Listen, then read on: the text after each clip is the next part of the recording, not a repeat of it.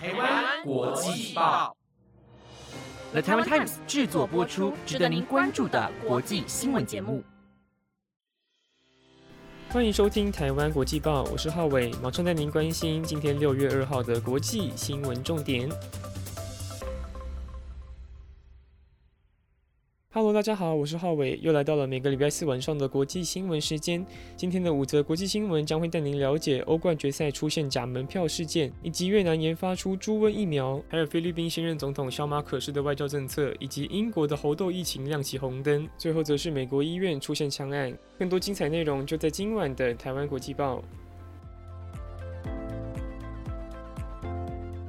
新闻首先带您关注体坛消息。一年一度的欧洲冠军足球联赛是所有足球迷的焦点，不过今年的欧冠决赛却在场外发生了小插曲。有不少利物浦球迷在进场时被大会人员指控持有假门票，所以导致无法入场。而这起事件最终也演变成了一场冲突，甚至让警察都决定使用催泪弹介入。本届的欧冠决赛是在法国巴黎举行。原本预计在台湾时间五月二十九号凌晨三点开踢，但最终却晚了三十五分钟才开始。主办单位一开始向外界说明是因为有球迷迟到，所以让比赛也跟着延迟。但现在看起来原因根本不是如此。根据利物浦球迷表示，特地从英国飞过来看球，但没想到却被挡在门外，花了上万元台币的价格，最终换到的竟是警方的辣椒水和催泪弹。而回到球场上，这场比赛可以说是由利物浦掌握了主动权。从上半场比赛就不断朝皇马球门展开攻势，但可惜都被化险为夷。张局一路维持到了第五十九分钟，才由皇马小将 Vinicius Junior 挺身而出，帮助球队先持得点。而最终皇马也就是靠着这颗宝贵的进球，以一比零完封利物浦，拿下队史的第十四座欧冠金杯。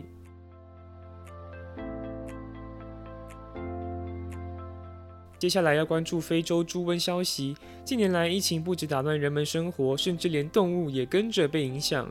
尽管非洲猪瘟对人类完全无害，但却是最具破坏性的牲畜疾病之一。到现在，全球已经有数亿只猪因此死亡。不过，好消息是，越南在昨天宣布，已经成功研发出一种疫苗，可以用来对抗非洲猪瘟。越南农业与农村发展副部长冯德进表示。猪瘟已经从非洲传到欧洲及亚洲。越南去年就因为猪瘟而被迫要杀害百分之二十的猪只，真的非常可惜。现在我们终于研发出解药，同时也达到了越南兽医界的里程碑。这款疫苗的免疫效果能持续半年，将成为全球养猪业和猪只产业的后盾。而我们的目标正是成为首个商业化生产和出口这种疫苗的国家。值得关注的是，根据我国统计，截至上月三十号，已经总共查获两百二十六起。走私猪肉制品事件，其中就有二十八件带有非洲猪瘟病毒。为了防止病毒不要扩散到台湾，财政部关务署也提醒大家，从国外返乡时千万不要携带肉制品，也不要上网购买境外肉制品。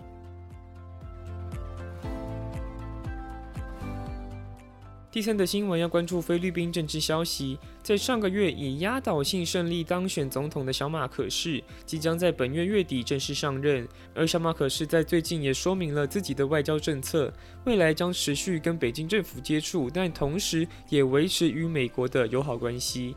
不过，我相信大家应该也都知道，美中两国的关系并不是太好，所以小马可士要如何实现这个理念，将会是他未来执政的一大难题。其实从小马可士赢得大选后，外界都非常好奇他要如何在美中两个大国之间抉择。虽然小马可士不断说明自己在外交上会取得平衡，但有专家对此表示，从小马可士这阵子与中国的紧密关系来看，他未来可能采取亲中疏美立场。不过表面上仍然会维持与美国的同盟关系。而中国驻菲大使馆前武官王先云则表示，中国会完全尊重菲律宾独立自主的外交政策，但若马尼拉与其他国家的合作损害了中国利益，那我们将视为敌意。此外，王先云还特别补充，随着美国最近一直针对中国，南海并不会平静，希望菲律宾可以了解对自己国家的最大利益是什么。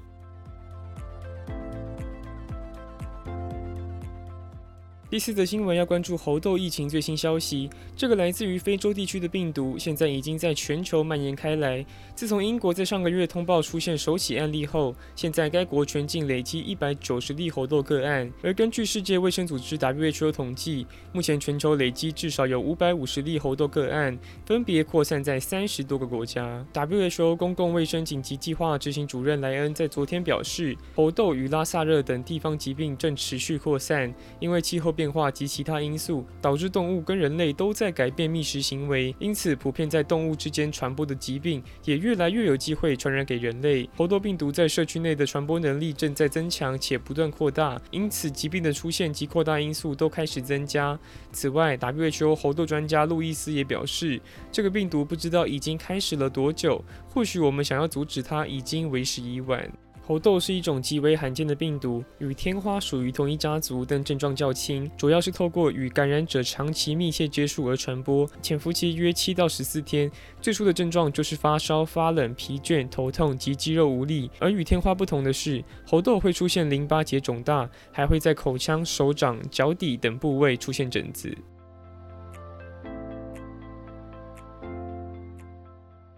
最后把焦点放在美国，继上周的德州小学枪击案后，现在美国连医院也都出现枪声。初步了解，这起案件是发生在奥克拉荷马州的圣方济各医院，枪手当时在医院内持枪扫射，最终造成四人死亡，而当中也包括枪手自己。